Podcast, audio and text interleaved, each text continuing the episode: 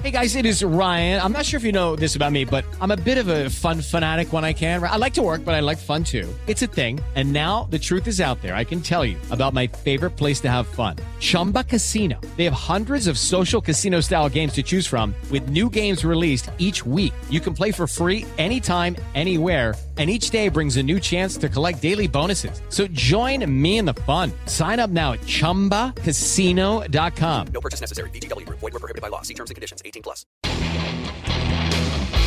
Ciudadanos informados, informando. Este es el podcast de Iñaki Manero, 88.9 Noticias. Información que sirve.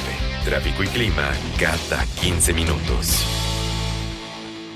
Las mimosas púdicas de mi hermano me enseñaron que hay caricias que embeben, que existen amores tan asombrosos que la única respuesta posible es negarlos, es huir. El cariño de mi papá fue así. Hoy estoy segura de que el secuestro, el viaje, las mentiras, todo fue parte de su forma de abrazar. Y yo a los siete años, al regresar a otras caricias, me tuve que contraer. Cerré cada una de mis hojas para no permitir entrar ni un atisbo de ausencia, ni una gota de dolor. Tampoco dejarme rozar por el cariño que siempre seguí sintiendo por Leo, pero que negué durante más de 30 años. Nadie nos vio partir. La escritora Tamara Troner. ¿Cómo estás, doctora? Qué gusto saludarte. Iñaki, feliz, emocionada. Creo que en casi seis años que llevamos haciendo el programa nunca había estado tan nerviosa. No, bueno, pues yo más, pues, ahorita estoy entrevistando a una escritora, pues no estoy platicando con mi amiga. Pues, tu amiga antes que nada, tú ya lo sabes. Sí, desde luego. Bueno, y algo, y, mira, eh, la verdad, eh, es un libro tan íntimo, es una novela tan íntima que hasta, hasta pena me da leerla por no meterme en los asuntos de los demás, fíjate, está tan bien escrita. Pero es, es algo tan, tan propio, ¿no? Tan, tan de la víscera, tan del corazón de una persona que es como, como un libro de intimidades, Tamara. Sí, así es, Iñaki. Y eso me han dicho muchos lectores, que muchos sienten que estoy sentada junto a ellos mientras que lo leen tomando un café y, platicando.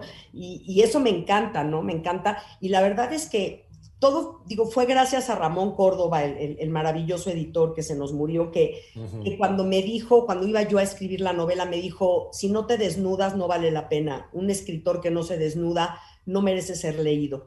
Entonces eso traté de hacer, Iñaki, traté de desnudarme, de entregar mis vísceras completas y de que los lectores eso sientan justo lo que estás haciendo, lo que estás diciendo, ¿no? Que sientan, pues que se están metiendo en la intimidad y, en la vida de, este personaje que además luego narra la, la novela. Y este personaje que también tuvo sus consecuencias en la vida el, de repente estar en esta disyuntiva, si amo, pero a lo mejor no amo y a lo mejor me pasa y a lo mejor no me pasa, ¿no? Después de ese, como le llaman en, en, inglés, este road trip, ¿no? Que la protagonista y su hermano se avientan durante tanto tiempo por tantos países. Eh, no solamente, y yo tengo la muy mala costumbre, también te voy a decir que cuando leo una novela, pues me la imagino en planos cinematográficos, entonces hago de la lectura una película de cinco horas pero, pero te ayuda a enriquecerte un poquito, ¿no? Porque le empiezas a ponerle pues, las texturas y los colores y los aromas, ¿no? Y, el viento que te está dando la cara. Pero la narración que tú haces eh, y, esa, esa búsqueda del adjetivo que tienes, esa búsqueda tan afortunada que tienes del adjetivo, pues hace que no necesites eh, provocar tanto la imaginación del lector. Ahí está, y está de una manera gratuita y es cosa que te agradecemos. Gracias. Mira, la verdad es que sí, además, bueno, yo sí, mientras que escribía la novela, la iba imaginando cinematográficamente. Yo tengo esto mismo que tú haces, yo imagino mucho. Entonces, mientras que la iba escribiendo, como que sí creo que escribo en imágenes, es como mi forma de escribir, ¿no? Entonces, al irla narrando, además es una novela que nace después de haber sido contada pues durante 30 años, ¿no? A quien se dejara, yo era, yo se la platicaba a mis compañeritos y a mis amigos y a, mis novios, a quien se dejara. Entonces ya la tenía muy platicada. Entonces, pues sí, cuando la escribo, la escribo como si la estuviera platicando, que, que esa es como mi voz. Y, y, eso es creo que lo que hace que el lector se acerque y la sienta muy propia, que se identifique con muchos, pues muchas de las cosas que suceden, Iñaki, porque además ha sido increíble. Lleva año y medio eh, ahorita además salió el audiolibro, así que si quieren de veras creer que se las estoy contando, se las cuento porque el audiolibro salió narrado por mí. Entonces, estaría padrísimo que lo escuchen. Y ese es el plus de esta, de esta plática, Tamara, porque pues a lo mejor, a lo mejor en muchos editoriales o muchos autores, pues le piden a algún este, colega profesional que, que tenga bonita voz para narrar y que, que lea el libro, pero aquí, aquí es de, igual, ¿no? Igual también de, de, de, la intención, de las inflexiones, de la persona que lo escribió y que lo sintió y que lo vivió, ¿no? Entonces se le da muchísimo valor además. Creo que sí, yo soy adoradora de los audiolibros, yo todo el tiempo en mi vida estoy escuchando un libro y leyendo uno o dos entonces me fascinan los audiolibros y siempre que veo que el autor es el que lee el audiolibro, escojo ese, esa versión, ¿no? Entonces cuando a mí me dijeron, me mandaron castings para ver quién, quién lo narraba, dije, no, pues lo narro yo.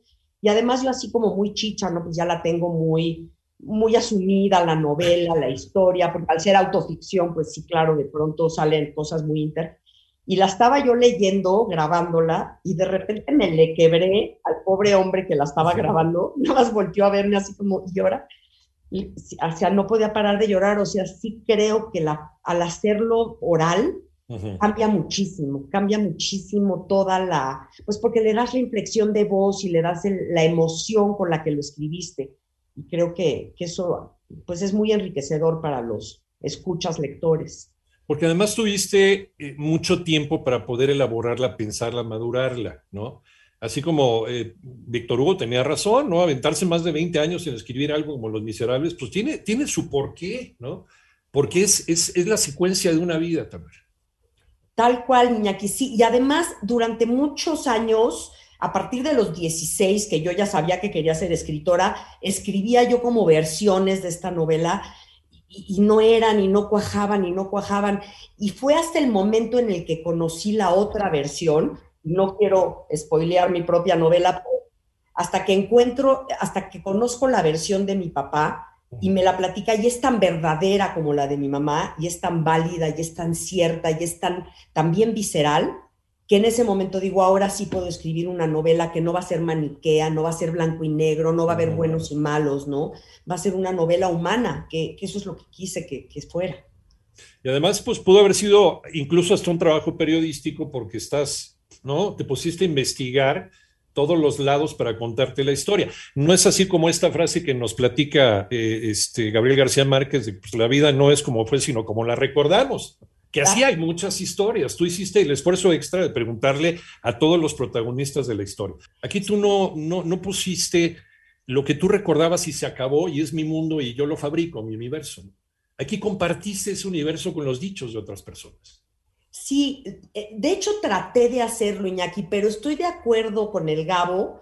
Yo creo que, y, esta novela se llama, o sea, la llamamos de autoficción. Este es un género eh, que acuña un hombre que se llama Serge Dubrovsky en los años 70, un escritor francés, porque él dice que siempre que queremos escribir autobiografía, en realidad estamos escribiendo ficción, porque la memoria nos juega jugarretas, es selectiva, nos acordamos de unas cosas y de otras no. Entonces, incluso a estas personas que entrevisté y que sí fueron varias, pues me contaban su versión de lo que ellos creían. Además, es una historia que ya llevaba 50 años, de haber ocurrido. Entonces, por supuesto, cada quien te contaba otra cosa, ¿no? Y eso fue increíble porque de un mismo evento, cada quien veía un lado totalmente distinto. Y creo que eso nos pasa a todos, Iñaki. Vemos un accidente, estamos en la calle, vemos una cosa y a los dos minutos cada quien tiene otra versión, ¿no? Entonces, creo que lo, lindo de esta novela es que se ven todas esas versiones y, y, no, y no trato de no tomar partido sino simplemente decir, bueno, esto es lo que cada uno dice, ¿no? Porque además es una novela que habla de un padre que secuestra a sus hijos en venganza a su mujer, pero al mismo tiempo habla de un amor, de estos amores que yo creo que todos en la vida queremos vivir, que son amores imposibles de evitar, y habla de, de todos estos temas de los, del poder, de la comunidad judía en México, de, de, todos estos chismes que se van generando y que tanto daño hacen. Entonces creo que sí es un, es un abanico de muchas historias. Incluso hasta de geopolítica y cómo reaccionaba el mundo en ese momento a lo que estaba sucediendo, ¿no? Lo está situando en un plano, un plano temporal exacto, y no es que hayas hecho la investigación, finalmente es parte de, de, una, de una vivencia, pero también funciona como una novela costumbrista, yo imaginé también un Dickens, pero del siglo XX. Oye, bueno, imagínate, gracias. Sí, creo que sí, creo que dentro de la novela puedes ver un poquito qué se hacía en ese momento, cómo se usaban las cosas, cómo funcionaban, ¿no? Empieza con una escena de una mesa con un teléfono gris de disco y, y, el otro día estaba yo en un club de libro y una chavita de 14, 15 años que estaba en el club de libro me dijo, ¿qué es un teléfono de disco?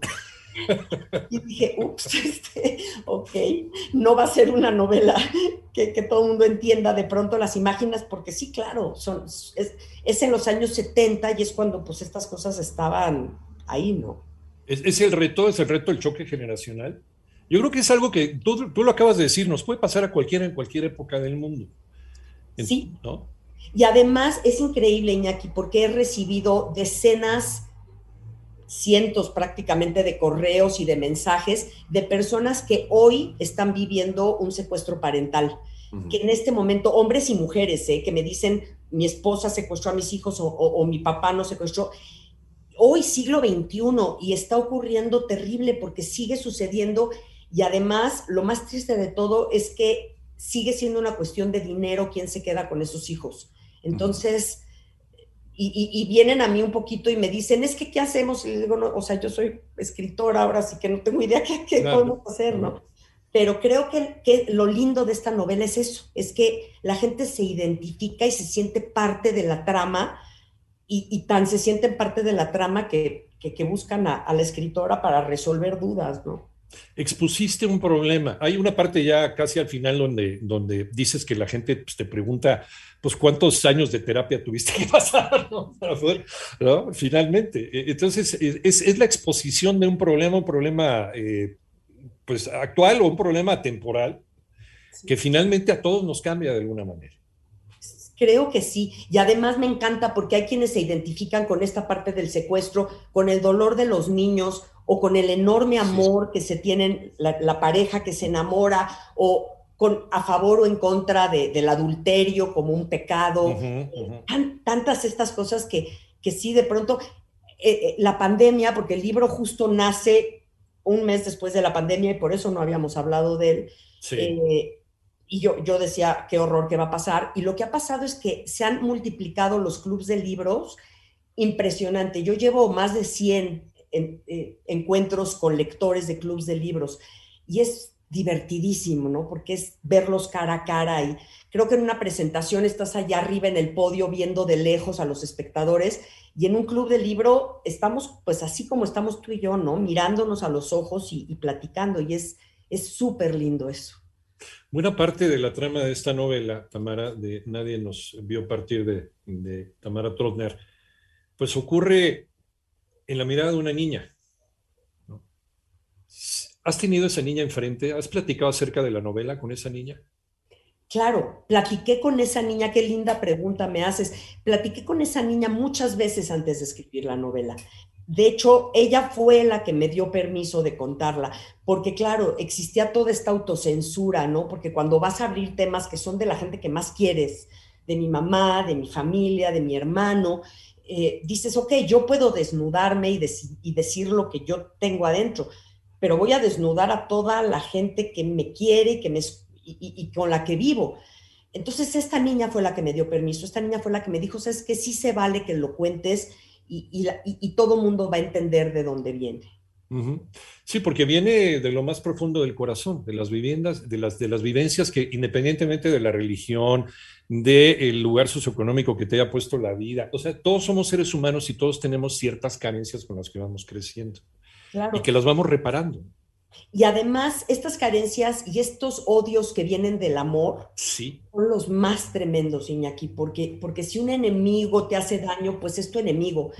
Pero si tu papá, tu mamá, tu gente más cercana te lastima, es tremendo, ¿no? O sea, es este, sí, sí. Ya está, ya está en audiolibro. Eh, nadie nos vio partir. Eh, también se puede conseguir en digital, ¿no? También se puede conseguir en, la encontramos en digital, la encontramos impresa en todas las librerías y está en Penguin Audio y en Audio, este, el audiolibro. Y, y, sí, o sea, ahora sí que por, por, todos lados les puede llegar.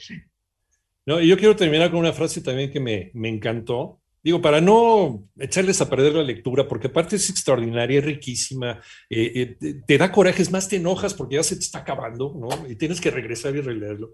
Éramos los mismos, pero agrietados, Tamara.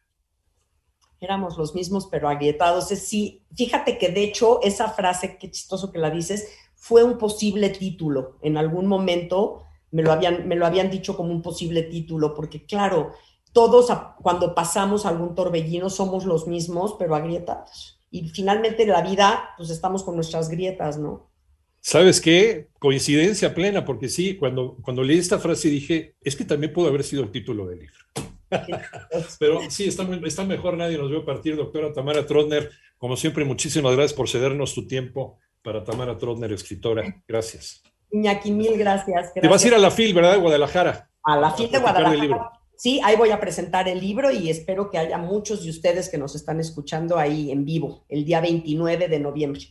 Bueno, pues como siempre, no lo necesitas, pero todo el éxito del mundo. Te queremos mucho, doctora. ¿En dónde te encontramos? En todas las redes me encuentran como Tamara Trotner, ahí voy a estar. Y... Gracias, Tamara. Un abrazo. Gracias a todos, un abrazo.